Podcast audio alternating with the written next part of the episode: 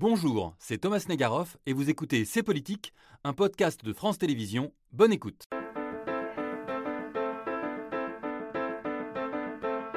Un an après le début de la guerre en Ukraine, sommes-nous plus près de la paix ou d'une guerre mondiale? D'un côté, Emmanuel Macron, de retour de la conférence de Munich, ouvre à nouveau la porte à des négociations de paix avec Poutine qu'il ne souhaite pas voir quitter le pouvoir. Mais d'un autre côté, le chef de la diplomatie américaine, Anthony Blinken, accuse la Chine de vouloir envoyer des armes en soutien à Moscou. Le conflit entre l'Ukraine et la Russie entrerait alors dans une escalade dont personne, Thomas, ne peut prédire aujourd'hui les conséquences. Alors, les grandes puissances ont-elles encore le contrôle de la situation? La Troisième Guerre mondiale n'est-elle encore que de la science-fiction? On ouvre le débat avec nos invités.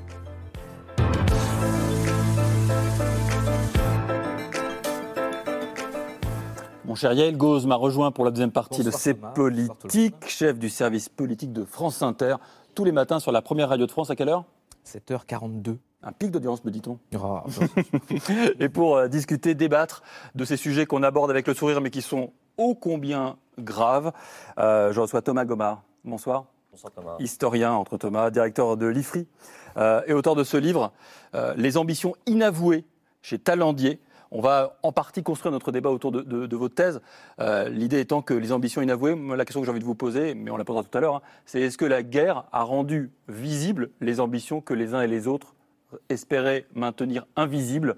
On aura le temps d'en discuter parce qu'on a quasiment une heure de débat ensemble. Bonsoir Dominique Moisy. Bonsoir. Un plaisir de vous recevoir comme d'habitude, euh, conseiller à l'Institut Montaigne, auteur d'une chronique que peut-être vous n'auriez pas écrite de la même manière quelques heures après l'information euh, selon laquelle les États-Unis accusent la Chine d'envoyer des armes à la Russie. On en parlera tout à l'heure. C'est dans les échos. Ça s'appelle l'étrange guerre froide. Vous êtes plutôt rassurant sur l'escalade entre les États-Unis et la Chine. À vos côtés, Isabelle Lasserre, désormais une habituée des lieux, et on est toujours très heureux de vous recevoir.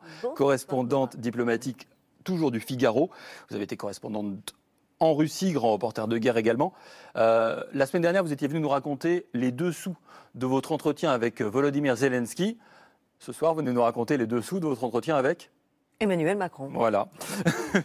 Une femme qui a de l'entre-gens. Claude Blanche-Maison à vos côtés. Bonsoir. Bonsoir. Bonsoir, monsieur l'ambassadeur, ambassadeur de France à Moscou entre 2000 et 2004, auteur de Vivre avec Poutine aux éditions Temporis en 2018. Faudra-t-il accepter encore de vivre longtemps avec Poutine? C'est l'une des questions ouvertes en particulier par l'entretien qu'Emmanuel Macron a accordé à votre voisine.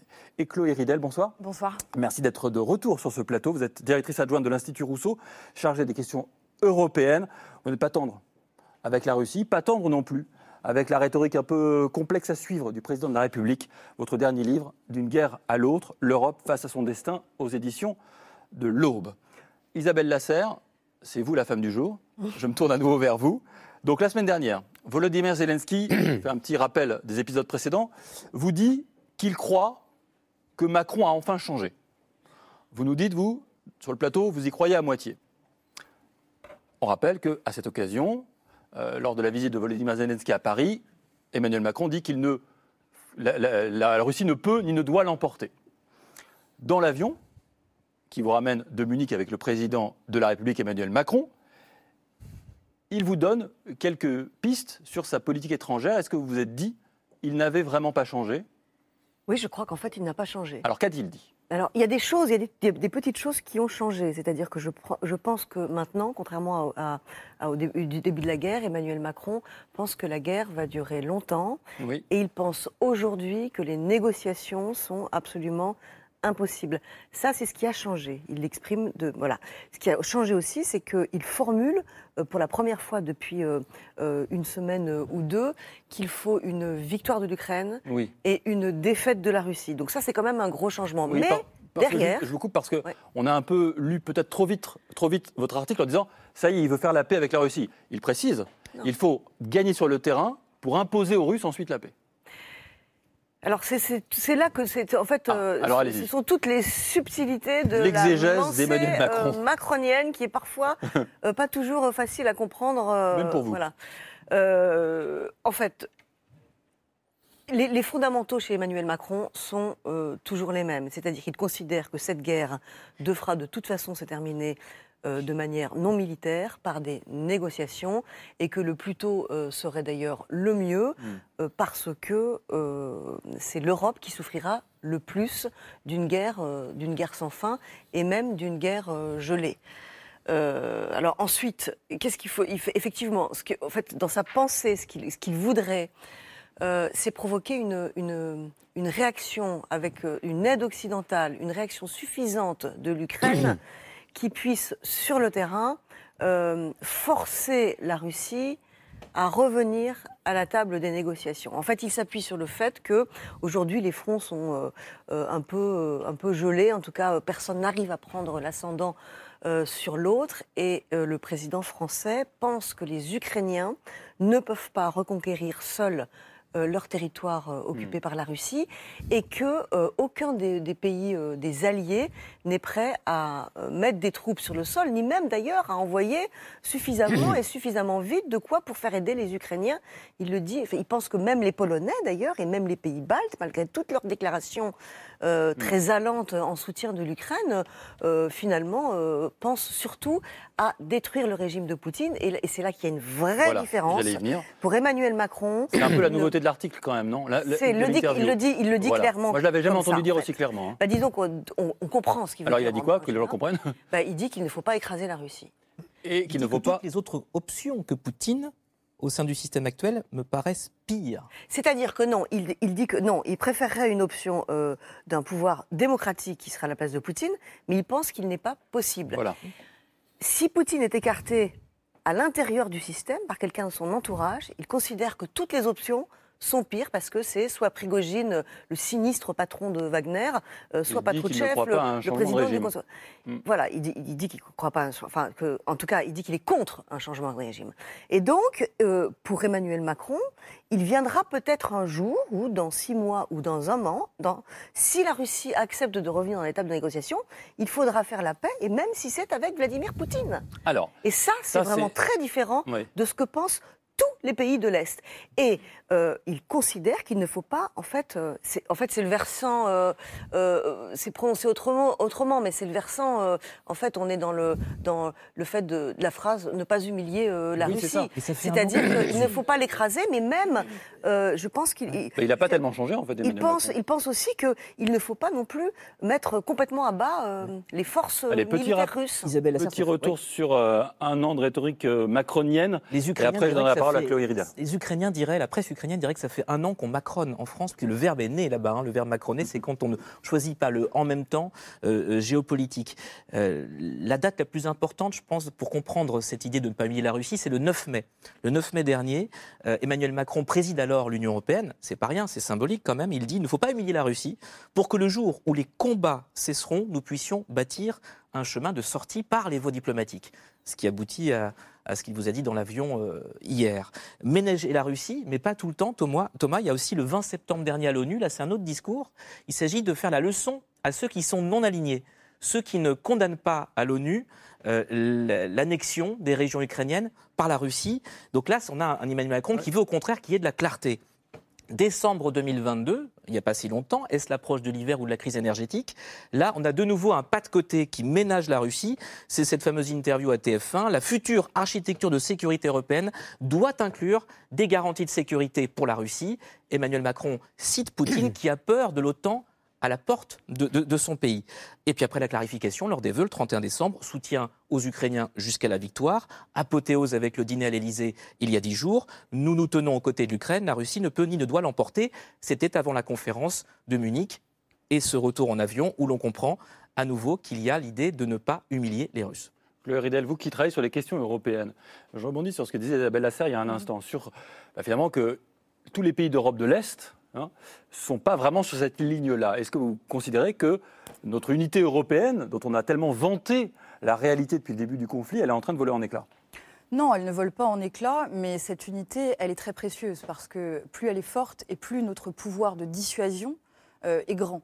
Et moi, j'ai l'impression que le discours du président, euh, malheureusement, reste flou parce qu'il dit une chose à la conférence de Munich et puis il semble en dire une autre dans l'avion. Il utilise des termes flous, écrasés, on ne sait pas vraiment ce que ça veut dire, et surtout des termes qui sont ceux de Poutine, puisque c'était euh, un des, un des, un des, une des formes de discours paranoïaques de Poutine de dire que l'Occident voulait l'écraser, que l'Europe voulait l'écraser, etc.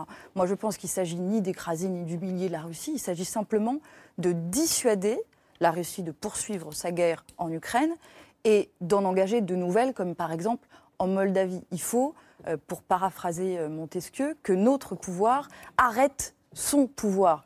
Pas plus, mais pas moins non plus. Et pour ça, il faut soutenir ceux qui lui résistent. Euh, Aujourd'hui, c'est l'Ukraine, mais c'est aussi euh, sa dissidence, et c'est aussi les pays du monde entier. On a encore un travail immense à faire pour rallier euh, à la condamnation de la guerre en Russie les pays du monde entier, notamment les pays du Sud global, l'Inde, l'Indonésie, et il y a justement euh, la semaine prochaine un vote très important à l'Assemblée générale de l'ONU le 23 février.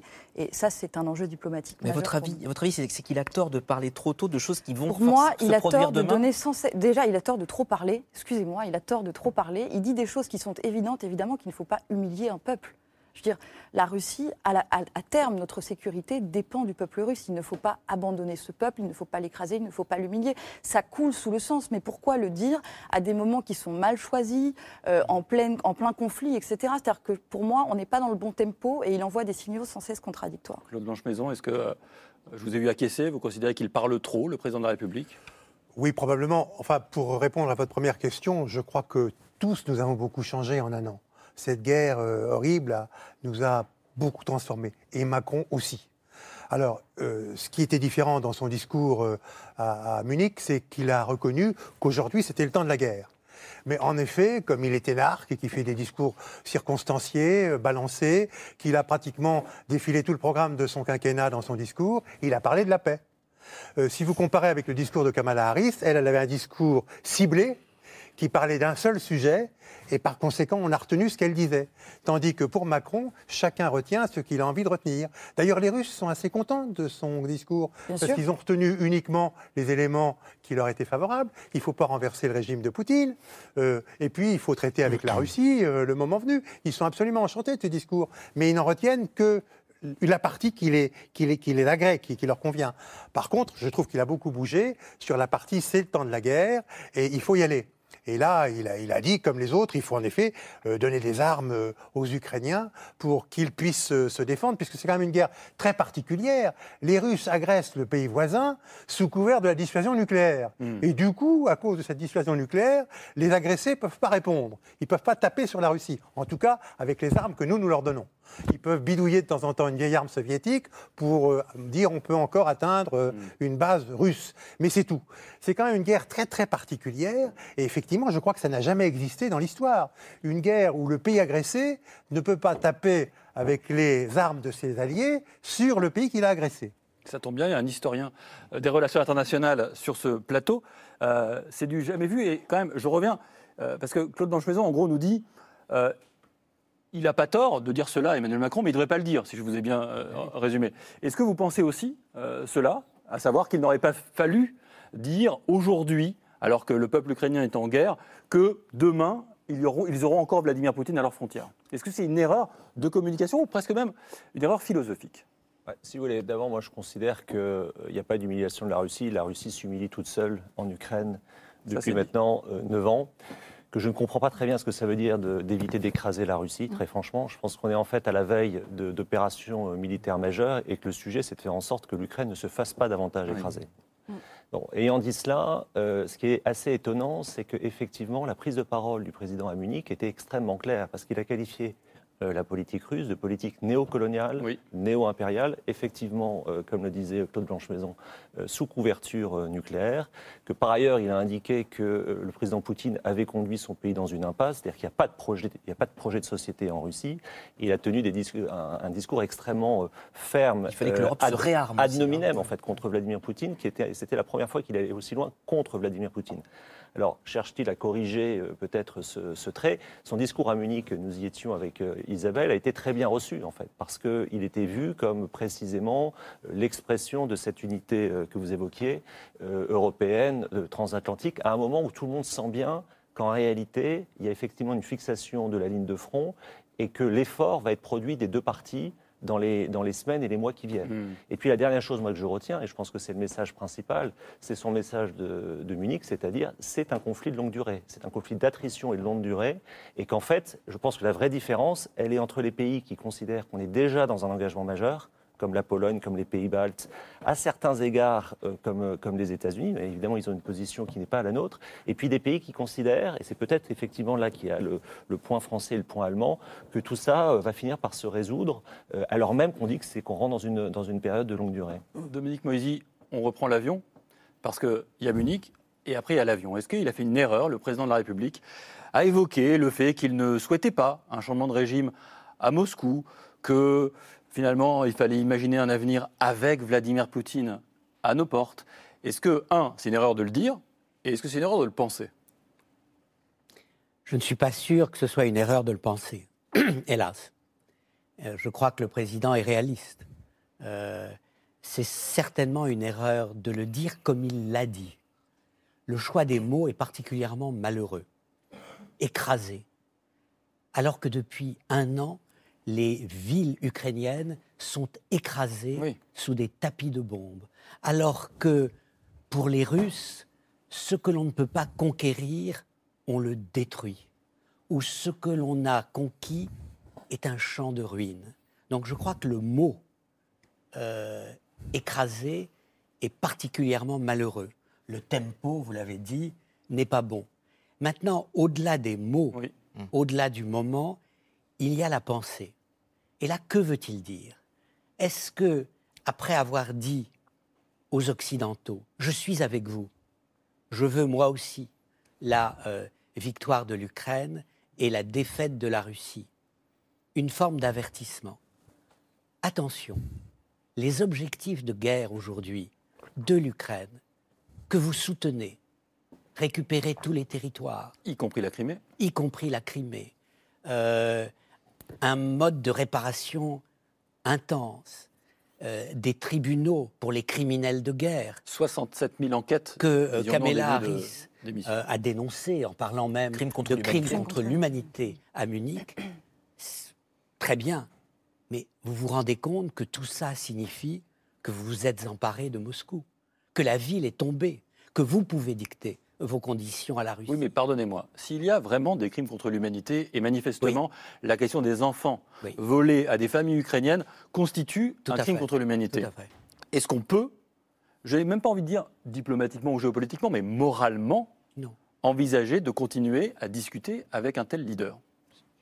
Ou bien il faut être absolument réaliste et dire vous vivez dans des sphères qui sont euh, des sphères euh, qui ne sont que pour les gens qui vivent sur une autre planète? Alors, c'est là où je crois la, la, la guerre en, Ukraine est particulièrement intéressante et tragique. Parce que sur un plan strictement militaire, elle évoque la Première Guerre mondiale, la guerre d'usure, la guerre des tranchées, Les guerres de position, la guerre de position. Sur un plan beaucoup plus éthique, elle évoque la Deuxième Guerre mondiale. C'est une guerre manichéenne entre le bien et le mal. avec des références totales et absolues de la part des deux camps sur la Seconde Guerre mondiale. Tout à fait. Et, et en etc. même temps, si on regarde la réalité, euh, les leçons viennent de l'histoire diplomatique euh, du 19e siècle. Et vous avez Poutine qui veut partager euh, l'Ukraine comme on partage des parts de gâteau. Donc on est dans, une, y- dans un, un syncrétisme d'analogie historique. Et, et donc vous, vous dites, moralement, on ne peut pas négocier avec Poutine, mais à un moment donné, il faudra négocier avec le pouvoir, car il y aura un moment où le sang aura asséché le sang et où il faudra parler. Alors je crois que la pensée du président Macron, euh, si c'est ça qui est dans sa tête, je peux le comprendre, je peux le défendre. La manière dont il l'exprime est malheureuse. Justement, on va revenir sur la manière, parce que moi j'ai vraiment envie de savoir un peu, d'être la petite souris dans l'avion avec vous, euh, Isabelle Lasserre, pour Je ne peux comprendre. pas tout vous raconter. Hein. Ben non, mais alors, seulement ce que vous pouvez nous raconter. Euh, sur quel ton il vous le dit, ça? Est-ce que vous sentez quelqu'un qui est sur un ton badin, comme il peut l'être parfois? On l'a- vu les uns les autres en interview Ou est-ce qu'il est. il veut faire passer un message très puissant, très réfléchi. Comment ça se passe Non, dans l'avion? il est, il est assez décontracté. Ça s'est très très bien passé euh, à Munich. Euh, tout le monde a applaudi son discours. Les, les alliés ont été euh, rassurés. Ensuite, il dîne avec le chancelier Scholz et le président polonais Duda. Donc ça aussi, c'est nouveau. Donc Mm. tout ça, c'est sur fond de... euh, Emmanuel Macron, son ADN, c'est l'Europe et c'est l'Europe de la défense. Donc il a l'impression de la faire progresser là en ce moment. Donc il est très décontracté. Tout s'est très bien passé. Et après, il fait du en même temps. C'est-à-dire qu'on a l'impression qu'il est sur certaines choses en retard. Enfin, moi, j'ai l'impression que sur certaines choses, il est en retard, notamment sur les pays de l'Est de l'Europe, et que sur certaines choses, il est en avance. Et qu'il mélange les deux. Mais en même temps, il dit tout en même temps, parce qu'il ne, il ne dit. je- parce que. euh, il, a aussi, il dit aussi aujourd'hui ce qu'il ne disait pas avant, euh, que la France sera aux côtés de l'Ukraine Pour pour, la l'aider euh, jusqu'à la fin. Mais jusqu'à Ouais, la, fin. la fin, ouais. Et que cette guerre va être longue. Donc, sous-entendu, il va falloir durer plusieurs années. Et s'il faut durer plusieurs années, tous les pays européens, euh, montez tous votre budget de la défense parce qu'il va falloir qu'on se... Donc, il dit tout à la fois. Mais c'est vrai que moi, je continue à penser que euh, il regarde le, euh, en fait la Russie, euh, enfin l'Ukraine avec des lunettes russes et la Russie grave, avec ça, de des lunettes occidentales. C'est-à-dire que je, comment comment faire la paix avec Vladimir Poutine effectivement si euh, il y a un processus euh, judiciaire, si on le considère comme Mais un ça. criminel de guerre? Il est enfermé dans son Comment schéma faire, de 2017 comment quand faire la, paix avec. Vladimir Poutine si les Ukrainiens euh, considèrent que et, et tous les pays de l'est de l'Europe considèrent euh, qu'on ne, pourra pas Mm. parler à Vladimir Poutine et en même temps si Vladimir Poutine est encore là dans un an et demi euh, bah, il faudra peut-être aussi parler avec lui. Je- moi, je n'en sais rien. Vous Mais- considérez qu'il est encore enfermé dans son schéma euh, 2017-2022 avec euh, la réception à Versailles, garantie de Ah sécurité, on fera cohabiter ensemble, non, il est plus, non, il est plus, euh, il n'est plus dans ce schéma. Il a quand même euh, compris que, que la- le- beaucoup plus la, la nature du, du régime poutinien. Mais je pense qu'il croit encore que, en fait, euh, euh, sa personnalité, euh, ses efforts et ceux de ses alliés européens pourront Hmm. convaincre Vladimir Poutine d'arrêter la guerre Ouais. parce qu'il y trouvera euh, intérêt, parce qu'il sera de son intérêt. Or, personne n'a jamais compris quel est l'état d'intérêt de, de Vladimir Poutine. C'est en tout cas pas celui qu'on lui prête. C'est-à-dire qu'à Vladimir Poutine, on a toujours dit, OK, ce n'est pas de son intérêt euh, économique, par exemple. Mais Vladimir Pou- Poutine ne fait pas passer l'intérêt économique Non. de la Russie avant. Il fait passer, euh, en fait, l'idéologie. L'idéologie compte beaucoup plus que la- que l'économie. Donc, en fait, on- n'arrive pas encore à se mettre dans la, de- à comprendre que ce régime est quand même très particulier et que, euh, en fait, Poutine ne s'arrêtera que quand on l'aura arrêté Oui. en utilisant le rapport de arrête force. Montesquieu, Alors, Et c'est ça qu'on n'arrive pas à franchir. Thomas Gomard, votre livre s'appelle Les ambitions inavouées.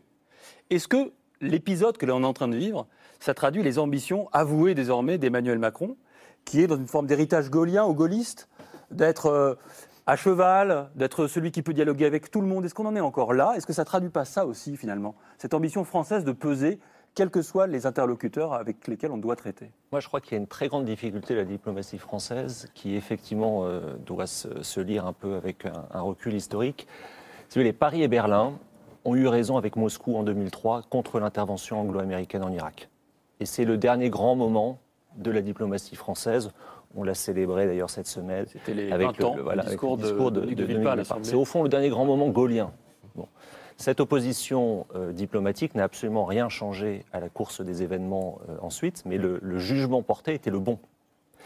20 ans plus tard, c'est très difficile pour Paris et Berlin d'accepter que d'autres capitales ont été beaucoup plus lucides sur la réalité de la menace russe. Je pense à Londres, je pense à Varsovie ou aux capitales des pays baltes. Ou à Washington D'ailleurs, si vous vous souvenez, avant le début de la, de la, de la, de la- de la nouvelle intervention russe euh, l'hiver dernier, pardon, on ne croyait pas ce que nous disaient les Américains, parce qu'on se référait à 2003. On disait, ah, souvenez-vous Colin Powell qui nous a euh, enfumé avec sa fiole, etc. Ouais. Voilà. Sauf qu'en l'espèce, euh, ils ne nous ont pas enfumés.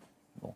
Et donc, si vous voulez, je pense que c'est très difficile pour euh, la, la- la diplomatie française de, de payer le coût politique de cette euh, différence, également pour l'Allemagne. C'est encore plus difficile pour l'Allemagne que pour la France d'ailleurs.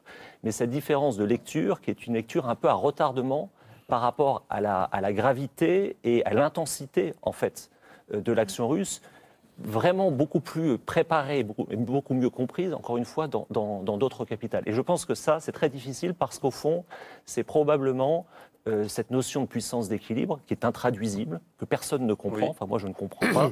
Dans le livre, effectivement, je, parle de puissance de confiance, mais cette, fois, cette puissance d'équilibre, c'est cette idée, en fait, euh, d'être entre deux blocs, mais il n'y a plus de blocs. Hmm. Il y a aujourd'hui une, une, Russie qui est déconnectée. Ça rappelle un peu le contretemps qu'évoquait oui. un instant Isabelle Lass. Et, et, du, et, du, coup, je pense que c'est très difficile pour la diplomatie française parce qu'elle doit se réinventer à un moment où précisément elle voudrait que euh, l'Europe devienne plus autonome sur le plan stratégique. Et je pense que dans l'arrière-plan du président, il y a cette idée que cette autonomie de l'Europe, elle passe aussi à un moment ou à un autre par quelque chose de construit avec la Russie. Dominique Moïse, je vous ai vu réagir quand on évoquait notamment 2003. Je ne sais pas si c'est non, non, ce que non, vous avez fait. Non, c'est pas je crois que Thomas Gomard a tout à fait raison. On pourrait même dire que 2022-2023 est l'anti-2003. C'est un peu ce que vous avez dit. Mais j'irai un tout petit peu plus loin. Je dirais le problème de la France, c'est qu'aujourd'hui, grâce à Poutine, il y a plus d'Occident en Occident. Grâce à Poutine, l'Europe de l'Est est plus importante encore qu'elle ne l'était à travers des pays comme la Pologne. Or, la diplomatie française, traditionnellement, c'était il faut qu'il y ait plus d'Europe hmm. et pas plus d'Occident. Euh, les pays qui sont hmm. en avant là-dedans, c'est la Grande-Bretagne, ce sont incontestablement les États-Unis. Le problème majeur, me semble-t-il, c'est que si on prend, si on se projette en arrière, on peut dire que Poutine a réhabilité le concept que mettait en avant euh, Madeleine Albright, mhm. secrétaire d'État euh, de Bill Clinton lors de son second mandat, disant l'Amérique est la nation indispensable.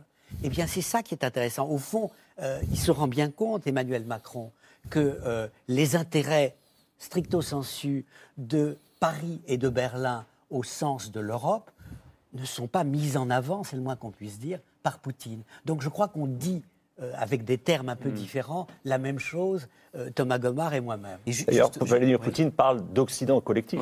Et, lui, il est en guerre désormais contre l'Occident collectif. Il y a un philosophe qu'on a reçu ici il n'y a pas longtemps, Frédéric Gros, il s'appelle, pardon, ah, Frédéric Gros qu'on a reçu ici, disait c'est une guerre un peu qui flatte l'Occident. Il dit l'Ukraine nous fait croire à nouveau au progrès à l'histoire. On redécouvre que nous, Occidentaux, on peut représenter un idéal pour les autres. Mais, moi, je ne sais pas ce que ça veut dire l'Occident, pardon. Je sais ce que ça veut dire l'Europe, je sais ce que ça veut dire les États-Unis. Pardonnez-moi, on, est, on est défini de l'extérieur. Euh, les grands orientalistes nous racontent que l'Orient a été... Parce qu'il se place dans une logique de bloc. Mm. Mais la mondialisation aujourd'hui, elle est multipolaire. Et souvent, on met dans l'Occident des pays comme par exemple la Corée du Sud ou euh, le Chili, euh, qui n'ont rien d'occidentaux. Est-ce que l'Occident, c'est des démocraties? L'Afrique du Sud est une démocratie et aujourd'hui est complaisante à l'égard de la, de la Russie. Donc, si vous voulez, moi, je pense qu'il faut sortir de cette logique et de ce mot d'Occident parce qu'elle est défavorable à l'Europe profondément et qu'il faut que elle réveille aussi et, surtout et surtout pourquoi elle est défavorable, parce, parce, que justement elle est stigmatisante il est stigmatisant ce mot d'Occident, notamment euh, dans le Sud global, si vous voulez.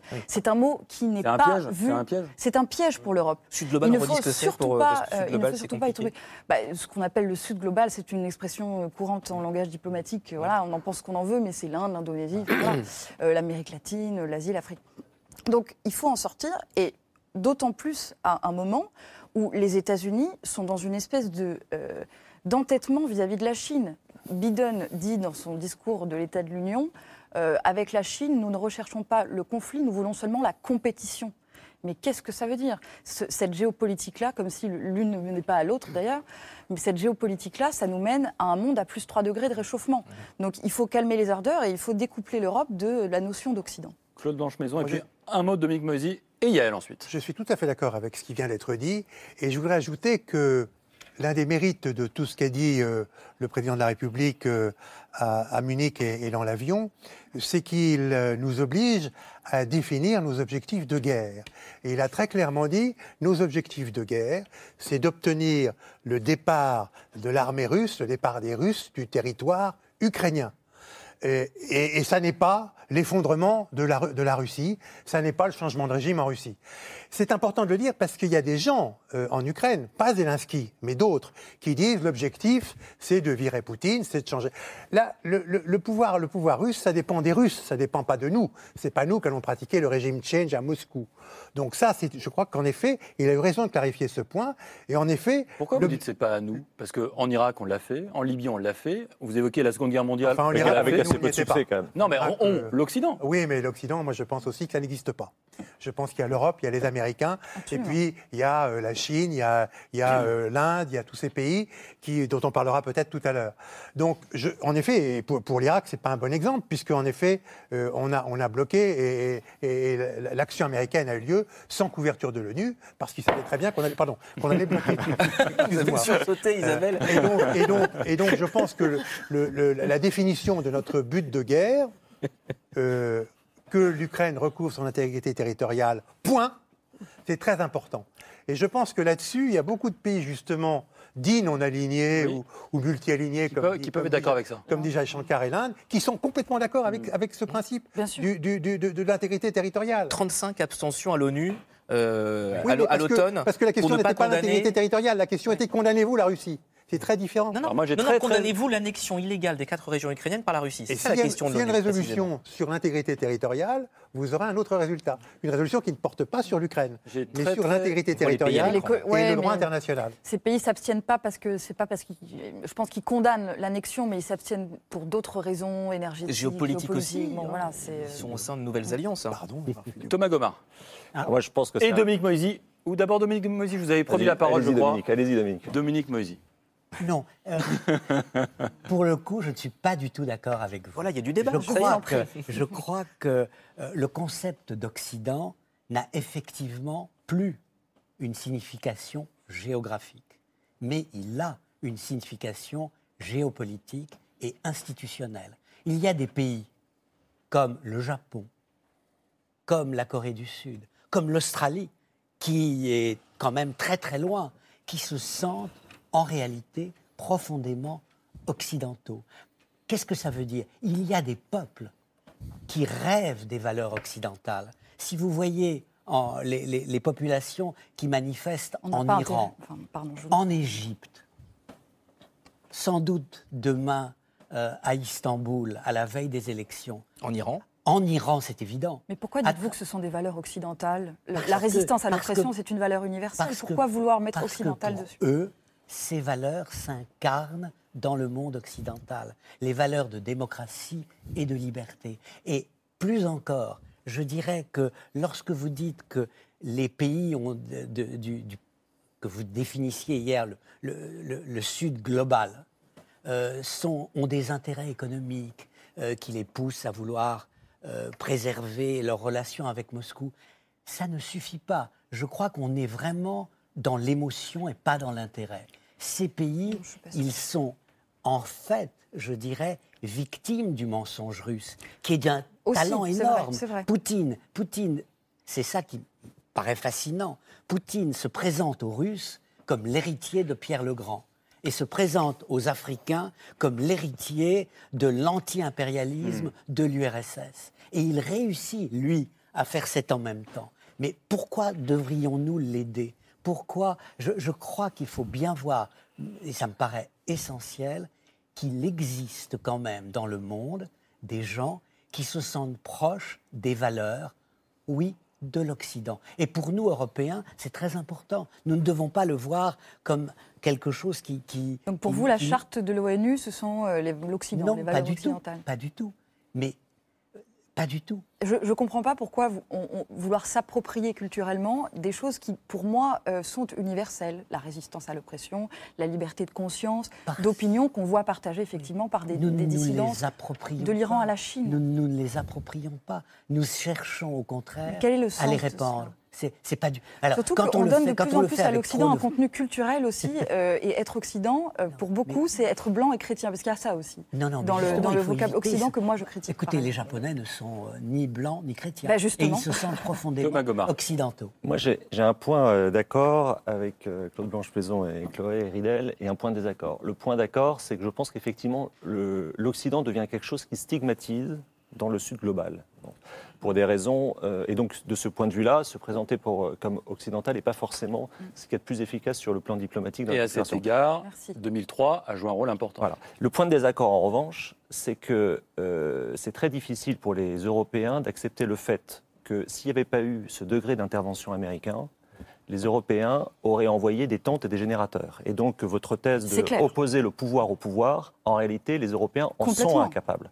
Et donc, de ce point de vue-là, l'effet immédiat de cette Bah oui, situation, c'est évidemment un resserrement de la relation transatlantique et euh, un affaiblissement euh, des Européens. C'est-à-dire qu'on va sortir de cette guerre avec un rétrécissement de l'Europe et de la Russie à l'échelle globale et effectivement un Sud global qui euh, considère que ce n'est pas cette guerre, sauf quand on parle On de... peut quand même euh, souhaiter autre chose. On peut quand même Ah oui, souhaiter que mais- les Européens se renforcent en tant que tels. oui, mais on n'en prend pas de le façon chemin. distincte, en On en- restant les alliés, on bien en- sûr. on n'en prend pas le chemin de parce qu'en fait, les On n'en prend Européens- pas le chemin, je vous l'accorde. Les, de Européens, fondamentalement, désarment depuis deux générations et se retrouvent face à un monde beaucoup plus brutal que ce à quoi ils s'étaient préparés. Et le réveil est très difficile. Ouais, ça, c'est au cœur de votre livre. hein, cette, euh, na- je ne sais pas si on doit na- naïveté, on l'a beaucoup dit, mais cette impréparation, en tout cas, euh, elle, est, elle est claire. Isabelle Oui. Lasserre, et après, on a envie de par- partir Ouais, en Chine. D'accord. Alors moi, moi, je, moi, moi, je crois, euh, comme Dominique Moisy, qu'au contraire, euh, euh, cette guerre et les, les- les- les temps troublés que, que, que nous vivons ont revivifié la notion d'Occident.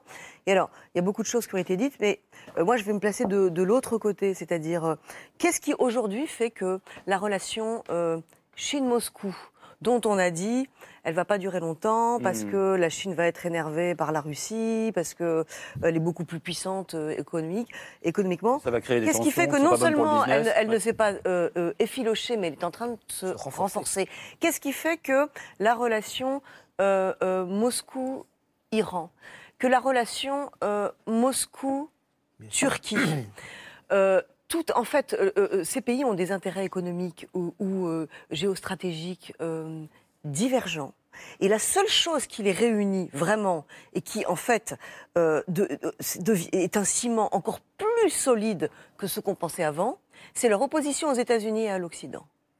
Et c'est pareil sur le continent asiatique et dans certains pays d'Asie. C'est-à-dire que l'opposition, enfin cette espèce de neutralité bienveillante vis-à-vis de Vladimir Poutine, non seulement ne s'est pas atténuée euh, avec euh, les crimes de guerre commis, Boucha, etc., mais en fait elle s'est euh, elle s'est euh, consolidée. Et elle s'est consolidée aussi parce que, on le voit très très bien euh, quand Wagner, le- la, la- la société de mercenaires russe, chasse les Français de République centrafricaine ou, ou- de Mali, tout ce qui relie ces pays, c'est l'anti-occidentalisme et c'est l'anti-américanisme. Donc oui, la notion d'Occident, pour moi, me paraît euh, très importante, mais y compris parce qu'elle est utilisée par ces pays du Sud global qui en font un étendard. J'ai une toute petite question sur l'Ukraine. Que se passerait-il si, dans quelques mois, à l'approche des élections américaines, les États-Unis di- di- disaient Nous en avons assez de cette guerre D'ailleurs, c'est ce que Ça commence un peu à se le chef hein. d'état-major a déjà dit, euh, Max Millet, et il faut conclure la paix. Et les Américains, ça ne les dérangera pas du tout de s'asseoir sur l'intégrité territoriale de l'Ukraine et de faire un partage territorial classique, comme euh, à la belle époque. Et que fera l'Europe? Et l'Europe, elle, sera, elle aura les courages, elle aura les guts de dire non, nous sommes pour l'intégrité territoriale de l'Ukraine et de tous les pays, parce que c'est le droit international. Donc je crois que l'idéologie, c'est bien, fut-elle occidentale, le droit international, c'est mieux. Et parce que la Chine euh, devient aussi un autre front à gérer pour les États-Unis, on peut en parler euh, euh, si vous voulez, parce que ça se tend. Il y a eu l'affaire des ballons sondes, mais pas seulement. La Chine est montrée du doigt maintenant par les États-Unis pour son aide logistique et militaire à la Russie. Écoutez ce que disait ce dimanche sur la chaîne CBS, Anthony Blinken, le chef de la diplomatie américaine. To date, we have seen Chinese companies provide non lethal support uh, to, uh, to Russia for use in Ukraine. The concern that we have now is based on information we have that they're considering providing lethal support.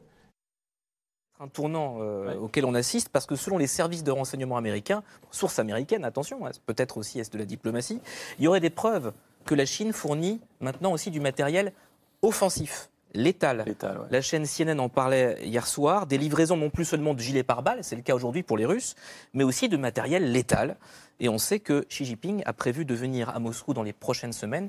Isabelle Lasserre, vous disiez que ça se réchauffait très fort. Ah oui, bah alors moi Moscou j'ai moi déjà entendu cette information euh, euh, de, de fourniture euh, d'armes Létal létales tue, chinoises. hein. Mmh. Je l'ai entendu de sources, de plusieurs sources euh, européennes euh, très élevées. De la même manière que le soutien euh, de la Corée du Nord à la Russie Mm. s'est complètement euh, intensifié et maintenant couvre une, une palette assez considérable de et de la même manière que le soutien euh, iranien à la Russie est en train de se vraiment se, se développer. Maintenant, ils aident la Russie à, à- à- à être autonome en, Mhm. en matière de construction de drones. Et moi, mes infos, euh, les inf- selon les infos que j'ai, l'Iran a déjà fourni des, Ouais. des missiles euh, à la Russie. Au début de l'émission, dans le sommaire, je disais est-ce que les grandes puissances pourraient perdre le contrôle? Parce que quand on regarde les grandes guerres de ce siècle, au départ, tout le monde se dit mais non, l'équilibre, jamais les Français et les Allemands font la guerre, en 14 bien sûr. Et puis on perd le contrôle à un moment donné. Est-ce que, Thomas Gomard, il est possible qu'aujourd'hui on soit à la porte, je ne vais pas vous dire Troisième Guerre mondiale, mais d'une perte de contrôle par les grandes puissances de ce conflit qui semble dégénérer? Ah, Le Saint-Père parle déjà de Troisième Guerre mondiale par morceaux ou en morceaux. Je ne sais plus quelle est la formule exacte. Moi, je pense que le, le- le vrai sujet, si vous voulez, il est sur le degré d'intégration sino-russe. C'est ça, en fait, ce qu'il y a en, en filigrane de ce qui se passe en Ukraine. Parce que quand on regarde les choses de manière un peu euh, globale, on a en réalité trois fronts aujourd'hui. On a un front ouvert en Ukraine, euh, avec une intensité tout à fait euh, inattendue. On a un front qui, à mon avis, va s'ouvrir euh, avec l'Iran, parce que l'Iran poursuit son programme nucléaire et qu'on a un gouvernement israélien qui n'est pas euh, le plus calme qui soit, hein, et c'est un euphémisme. Et on a une Arabie saoudite aussi qui euh, est euh, très préoccupée par euh, les évolutions de l'Iran, qui accentue sa répression sur, sur sa crise interne. Et puis on a un conflit, est-il latent? En réalité, on a un conflit en- aussi en mer de Chine avec une remise en cause graduelle du statu quo De Taïwan. entre, au- autour, de, autour de, de Taïwan. Donc quand on regarde effectivement les choses comme ça, la question assez fondamentale, c'est celle du degré d'intégration à la fois de la Chine, de la Russie et de l'Iran, les deux pays étant devenus au fond les principaux fournisseurs euh, de gaz et de pétrole de la Chine, qui en, a, Mm. qui en a besoin. Donc on est aussi à un moment où se remettent en place des blocs euh, énergétiques et euh, on est dans une asymétrie de plus en plus forte entre la Chine et la Russie, euh, qui fait qu'effectivement, on verra si c'est confirmé, peut-être que la Chine euh, s'engage elle-même dans le conflit et va soutenir la Russie comme l'Ukraine est soutenue par euh, les pays euh, occidentaux, pour reprendre euh, euh, le, le terme du débat précédent. Euh, et ça, à mon avis, c'est quand même le, le sujet effectivement très préoccupant parce qu'il y a, une, il y a une, une alliance idéologique très forte. hein. Je rappelle que la guerre a été, enfin, la reprise de la guerre en février dernier a été précédée par une déclaration conjointe sino-russe qui insiste sur le modèle démocratique qu'incarnent la Chine euh, euh, et la Russie, qui pour la première fois fustige ouvertement euh, l'OTAN, et puis surtout qui parle désormais d'une amitié sans limite en- entre, entre les deux pays. Et quand on lit aussi les discours du président Xi, on, va, on se rend compte que la, la Chine fait une sorte de surenchère idéologique. C'est une organisation marxiste-léniniste de la meilleure eau et qui prend ce, qui prend ce chemin d'éviter, qui veut éviter aussi, de la même manière que nous voulons éviter une défaite de l'Ukraine, euh, la Chine veut éviter une défaite de la Russie en Ukraine. Est-ce que le diplomate peut nous rassurer? Non, S'il bien vous plaît. sûr- bien sûr que non. Et il ne faut pas d'ailleurs. Ah, bien sûr que non, d'accord. Mais euh, je, je note simplement, parce J'aurais que ça, essayé. ce sont des faits, c'est que le ministre des Affaires étrangères chinois était à Paris il y a quelques jours, M. Wang Li, qu'il était également invité euh, à Munich, euh, qui- où il a parlé, qu'il y avait beaucoup de monde à Munich, et que partout, y compris à Paris, il a signé un communiqué sur l'importance de l'intégrité territoriale des États, et notamment dans la solution qui serait recherchée pour l'Ukraine. Ce qui est en divorce total avec les États-Unis, je suis bien d'accord avec vous, mais ce qui est en accord avec la position européenne sur le plan des principes, c'est-à-dire le respect du droit international, et pas l'acheminement vers ce que moi je crains le plus, c'est-à-dire qu'à un moment donné, on fasse une partition de l'Ukraine. Alors là, ça sera l'échec complet de tous nos principes. Et ça voudra dire que n'importe quel pays peut attaquer son voisin ou quelqu'un d'un un pays un peu plus lointain et demander un morceau de son territoire, à partir du moment où on entre dans la partition de l'Ukraine. Et je dis bien la partition de l'Ukraine. Ça vaut également pour la Crimée. Pardonnez-moi, vous êtes un peu reparti en arrière, parce que là, on était plutôt entre les États-Unis et la Chine, et on s'interrogeait, on s'inquiétait un peu euh, de ce que vous avez appelé l'inté- l'intégration dans la... Le degré d'intégration. Le degré d'intégration sino- sino, euh, sino-américain. Qui, est très- défavorable aux Russes. hein. Peut-être C'est-à-dire que que, j'ai la des doutes. symétrie devient Peut-être que très j'ai des doutes défavorable. sur ce degré d'intégration. Alors, Peut-être que j'ai des doutes et ça justifie ce, Voilà, ça le- explique ce que, ce que j'ai dit. le- les diplomates répondent toujours ce qu'ils veulent, quelle que soit la question posée. Je ne vois pas, votre je ne vois métier. pas où serait l'intérêt de la Chine, Mm. qui a le temps devant elle. Elle a 50 ans pour conquérir la Sibérie. Elle a le temps devant elle pour, avoir, pour attendre que les richesses naturelles de la Russie lui tombent tout rôti dans le bec. Donc je ne vois pas quel intérêt elle aurait aujourd'hui à, à- à risquer, à s'exposer à une nouvelle rafale de sanctions, à une rafale de sanctions occidentales, si elle livre des armes euh, visibles, urbi et orbi, à la Russie. Ce Alors, que je pense oui. en revanche, c'est que justement, compte tenu de ce que Wang Yi a dit, et de ce que aussi le ministre des Affaires étrangères ukrainien a dit à, à Munich, le ministre des Affaires étrangères ukrainien a dit nous avons besoin de la Chine le jour où nous devrons trouver une solution. Il l'a dit à Munich, on the record, il l'a dit euh, publiquement. Et donc, a- et donc, effectivement, pour les Américains, c'est inacceptable. La Chine n'a rien à voir dans le règlement de cette affaire. Alors, Dominique Moisy, je reviens à votre tribune du jour, dans les échos, Demain matin. demain matin, écrite avant les développements euh, qu'on a, qu'on a évoqués euh, tout à l'heure. C'est en ligne aujourd'hui, on peut la lire sur le site des échos. Euh, vous êtes plutôt, vous, euh, rassurant. Vous dites, les États-Unis, euh, Chine, c'est peut-être la guerre froide de demain, mais il y a tellement d'interdépendance économique qu'il n'y aura pas de guerre chaude. J'ai l'impression que c'est un argument qui a un peu volé en éclats depuis la guerre en Ukraine, mais peut-être je me trompe, parce que les interdépendances en- entre nous, et surtout les Allemands et les Russes, n'ont pas empêché la montée des tensions. Est-ce que vous écririez toujours la même chronique aujourd'hui? Avec un caveat sur euh, la possibilité que, effectivement, euh, les Chinois livrent des armes à la Russie. Mais globalement, Ça change pas tout, ça ça change beaucoup de choses, mais pas la thèse centrale. Alors, le point euh, qui me paraît important pour moi, c'est qu'il y a trois niveaux. Le premier, c'est despotes de tous les pays, unissez-vous. Il y a une dimension idéologique qui est très très forte dans euh, la relation toujours plus étroite entre euh, Moscou, Téhéran, Pékin.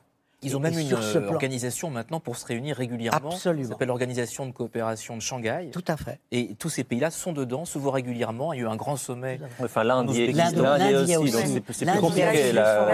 Shanghai, n'est pas. euh, Mais c'est là que Pardon. Poutine et Xi Jinping se sont vraiment. euh, Oui, mais regardez, il y a quand même quelqu'un qui vient d'un pays euh, démocratique, euh, même si la pratique est- n'est pas parfaite, c'est Modi et l'Inde. Alors, Donc je crois qu'il ne faut pas. reprenez. Le premier pardon, pardon. Ça, c'est, ça, c'est le, le, le, le premier. Les despotes unifiés. Des, des- despotes, unissez, unissez-vous. Donc, la démocratie et la liberté à l'occidental, ça existe par rapport. On fera notre à- débat, je vous promets. Par rapport à ce club. Deuxième point, et, et c'est la question essentielle en ce moment, c'est est-ce que la Chine est plus rationnelle que ne l'est la Russie parce qu'elle a des intérêts économiques infiniment plus grands que euh, ce n'est le cas de Poutine. Jusqu'à présent, ma réponse était quand même globalement oui. C'est-à-dire que euh, au bout du bout, euh, les Chinois n'ont pas intérêt à s'engager dans la guerre de Poutine. Ils veulent éviter une défaite de Poutine qui serait humiliante pour le camp des despotismes qu'il représente. Donc ils applaudissent, euh, ils applaudissent Emmanuel Macron dans l'avion avec Isabelle D'où- Nasser. d'où- l'idée qu'ils enverront peut-être des armes. En fait, ils sont plus Hmm. dans le éviter l'écrasement euh, de la Russie que euh, favoriser la victoire euh, de, de Poutine. Alors, le troisième point, et, et c'est ça qui Il me se contenterait quand même d'une victoire de Poutine, non? Oh oui, Ouais. mais ils- je crois qu'ils sont suffisamment réalistes Oui. pour considérer que c'est quand même pas le scénario le plus probable, euh, même si rien n'est écrit encore. Euh, le, le- le troisième point, c'est et l'Europe là-dedans. C'est-à-dire qu'on ne peut pas à la fois être maximaliste au niveau des objectifs ukrainiens et minimaliste au niveau de l'aide que l'on fournit à l'Ukraine. On ne peut pas dire jamais nous n'accepterons une partition à la coréenne et freiner des quatre mains, quand on- des quatre pieds, quand il s'agit de l'éviter. des quatre fers, sinon. Des quatre fers, quand il s'agit de l'éviter. En fait, le rôle majeur de l'Europe aujourd'hui, c'est, me semble-t-il, d'agir par capillarité aussi. en disant aux Ukrainiens, vous êtes des Européens comme Mm. nous. Et peut-être qu'à un moment donné, vous devrez faire quelques compromis. Mais ce moment, quand il sera venu, vous serez membre à part entière de l'Union européenne. Et vous aurez en plus des garanties de sécurité spécifiques. Est-ce que Chloé Ridel, on vit un moment de vérité? J'évoquais les ambitions invisibles qui sont rendues visibles par la guerre. Est-ce que bah, finalement ce conflit impose aux grandes puissances de sortir du bois et de dire qui elles soutiennent et pourquoi elles le soutiennent? C'est vrai qu'on vit un moment de vérité, euh, je pense notamment pour, euh, pour l'Europe. Euh, mais je pense que c'est utile de rappeler que quand même, euh, la vraie urgence en fond de tout ça, euh, elle est écologique. Et que si on continue dans cette géopolitique euh, qui fait la part belle à la compétition, que ce soit du côté euh, chinois, russe ou américain, on court au désastre. Mm. Et que cette volonté de toute puissance, d'ailleurs en psychiatrie, elle mène à la psychopathie, c'est-à-dire à l'absence d'empathie. Or, pour, pour euh, aller vers l'écologie mondiale, il faudra faire preuve de beaucoup d'empathie à l'égard des végétaux, des animaux, des- de l'humanité. Et de beaucoup de Et coopération. donc je pense que et, et on- n'a jamais été aussi interdépendant que dans le contexte de la crise climatique. Euh, quand une usine à charbon ouvre en Chine, ça nous touche. Quand euh, l'Amazonie se fait déforester, ça nous touche. Quand euh, euh, Facebook crée le métaverse, ça nous touche puisque ça aura un impact sur la crise climatique. Donc l'urgence écologique reconfigure les relations Et on internationales vit comme s'il n'y avait pas et la géopolitique, et on vit comme s'il n'y en avait pas. Et personne aujourd'hui, quelle puissance aujourd'hui dans le monde tient le, le discours de la coopération et de la coordination Et l'Europe demain devra incarner une autre vision de la puissance et devra être une puissance qui, au lieu de s'engager dans la course notamment aux technologies, appuie sur le frein. Elle devra être une puissance euh, de médiation et elle doit utiliser en l'occurrence sa puissance normative pour réguler ce qui fait le cœur de la compétition sino-américaine aujourd'hui, notamment les technologies, notamment l'intelligence artificielle. Euh, il faut qu'il y ait des traités internationaux beaucoup, sur ce euh, sujet. Beaucoup à l'Europe. Il y a Mais- beaucoup- Non, mais c'est essentiel. Non, il faut on- porter on la voix. Il faut porter la voix de la, de la sobriété, de la fin de l'ubris et de la, et de la Thomas, Et coopération. c'est un thème, c'est un thème du livre de Oui, Thomas Gomard. c'est ce hein. que j'allais dire. C'est ça. hein. Absolument, le, fait que, allez-y. le fait que les, les inondations au Pakistan, c'est l'exemple que vous prenez, reconfigure aussi la logique des blocs. Les, blocs se reconfigurent aussi à l'aune de ce défi climatique. Est-ce qu'on est ou pas une puissance en avance ou en retard sur la décarbonation, par exemple? Vous dites que la Russie est en déclin parce qu'en plus, elle est sous perfusion d'hydrocarbures aujourd'hui, elle ne survit que grâce à ça, et que demain, quand la guerre sera finie, elle aura pris un retard considérable sur Et- les questions ouais. de, Et le de caractère- nouvelle économie verte. Et le côté un peu plus inquiétant dans votre livre, c'est aussi de dire qu'avec la raréfaction des ressources, demain on va vers des guerres pour les ressources naturelles.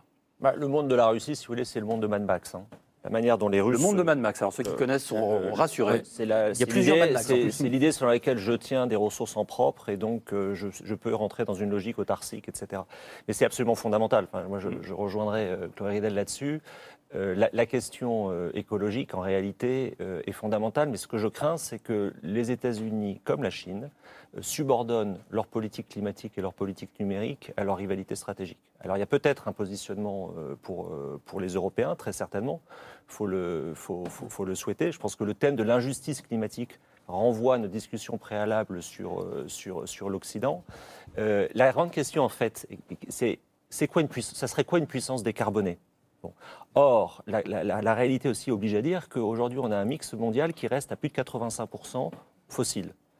Et que, On a à mon avis, c'est une, subventionné les énergies Voilà. fossiles l'an dernier. et, qu'en fait, c'est à peu près le même niveau qu'au début, des 800 années- milliards de au- au- au- à peu près le même niveau qu'au début des années 90. Mhm. Bon.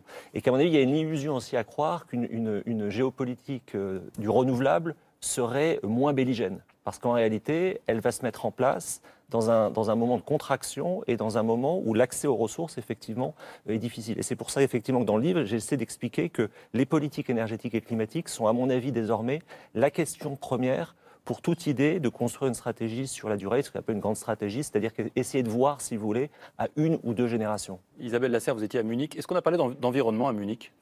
Écoutez, en tout cas pas le premier jour euh, quand, quand j'y étais, mais euh, Munich a, du- a duré euh, aussi le samedi et j'étais dans l'avion de retour. Non, mais est-ce que ça dit quelque chose qu'on n'en parle pas des Non, mais là, en fait, le- le- Munich cette année a été complètement préempté, avalé, enfin occupé par la, par la guerre en Ukraine. Et c'est le retour du, du hard power, Hmm. avec en plus des pays qui sont au chevet de, de cette guerre, qui effectivement faut passer le péril écologique après, après leur. euh, après la guerre.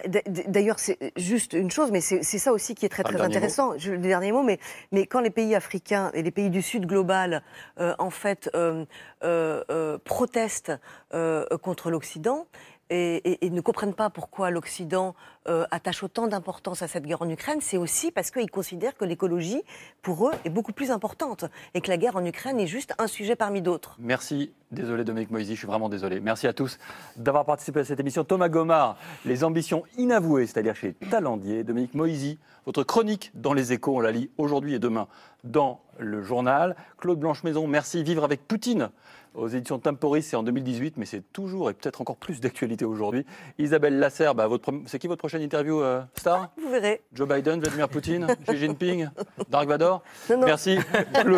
Chloé Ridel, d'une guerre à l'autre, l'Europe face à son destin aux éditions de l'Aube. Ne manquez pas ce soir sur France 5, Moisson sanglante. C'est vraiment un documentaire exceptionnel sur la famine en Ukraine. On continue. Ukraine, famine pardon, de 1933, une famine décidée par Staline.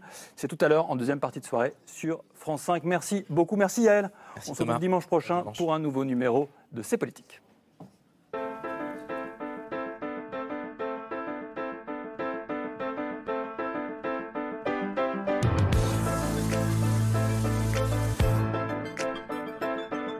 C'était C'est Politique, un podcast de France Télévisions. S'il vous a plu, n'hésitez pas à vous abonner pour ne rien manquer. Vous pouvez également nous retrouver en vidéo sur France.tv.